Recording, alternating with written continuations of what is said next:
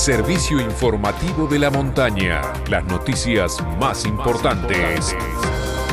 A esta hora.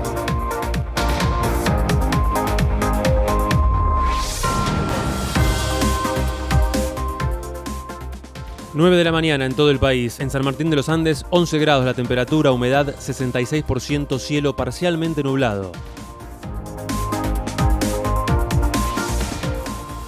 Continúa hoy la mediación de autoconvocados. Luego de otro domingo de reclamos, hoy seguirán los cortes en varios puntos de la provincia hasta las 17, momento en el que mediante una asamblea que integrarán representantes del gobierno, legisladores y gremios, se definirá cuál es el plan de acción y se debatirán los salarios.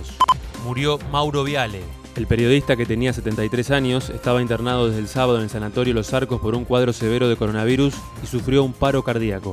El conductor de A24 y América había recibido la primera dosis de la vacuna contra el COVID-19 el jueves pasado, pero según el infectólogo Javier Farina, lo más probable es que el contagio haya sido antes de la vacuna, porque el periodo de incubación rara vez es menor a los dos días. Fuerte advertencia en Brasil. Hay un genocidio en curso. Más de 100 profesionales de la salud mental en Brasil, en su gran mayoría psicólogos que integran la Sociedad de Psicología Analítica, alertaron en un documento dirigido a la comunidad internacional con críticas muy fuertes contra el gobierno de Jair Bolsonaro que Brasil atraviesa una calamidad que no encuentra referencias en la historia brasileña y que se caracteriza por un colapso hospitalario y funerario. Fútbol. Copa de la Liga. River venció 3 a 2 a Colón de Santa Fe en el Monumental, le sacó el invicto a la visita y volvió a acomodarse en la zona 1. Lucas Beltrán, Fabricio Angileri y Gonzalo Montiel anotaron para el millonario.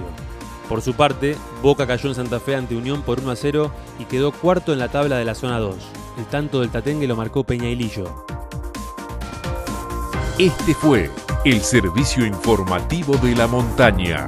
Todas las noticias en una sola radio. Seguí informado en FM de la Montaña y en fmdelamontana.com.ar.